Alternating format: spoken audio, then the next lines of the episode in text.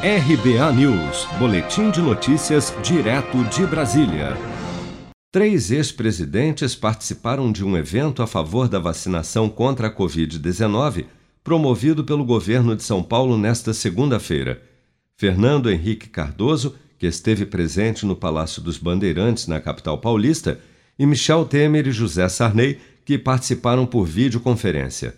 Provável candidato nas eleições presidenciais de 2022, o governador de São Paulo, João Dória, do PSDB, vem sendo acusado de politizar a corrida pela vacina nos últimos meses e, embora tenha reunido ex-presidentes nesta segunda-feira, negou que o evento tivesse tom político, mas sim de propagar a importância da vacinação contra a Covid-19.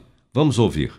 O objetivo do nosso encontro não é um encontro político, e sim um encontro institucional um encontro para a valorização da vida, da existência, das vacinas, da saúde e da proteção do povo brasileiro. Este é o grande sentido que nos une neste encontro aqui, virtual e presencial, no dia 25 de janeiro, data da fundação da cidade de São Paulo. Em sua fala, o ex-presidente Fernando Henrique Cardoso destacou que a única defesa que o país tem contra o vírus é a vacina portanto, a me referir aos mais desvalidos e àqueles que cuidam da saúde de todos nós. E dizer que o que nós temos que fazer é, dentro do possível, ficar em casa.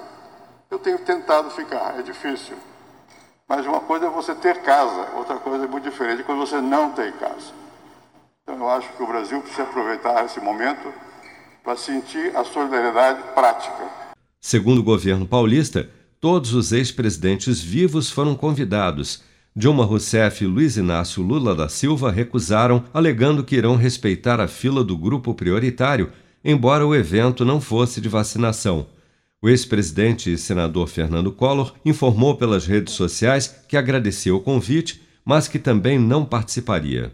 Você está preparado para imprevistos? Em momentos de incerteza como o que estamos passando, contar com uma reserva financeira faz toda a diferença. Se puder, comece aos pouquinhos a fazer uma poupança. Você ganha tranquilidade, segurança e cuida do seu futuro. Procure a agência do Sicredi mais próxima de você e saiba mais. Sicredi, gente que coopera cresce. Com produção de Bárbara Couto, de Brasília, Flávio Carpes.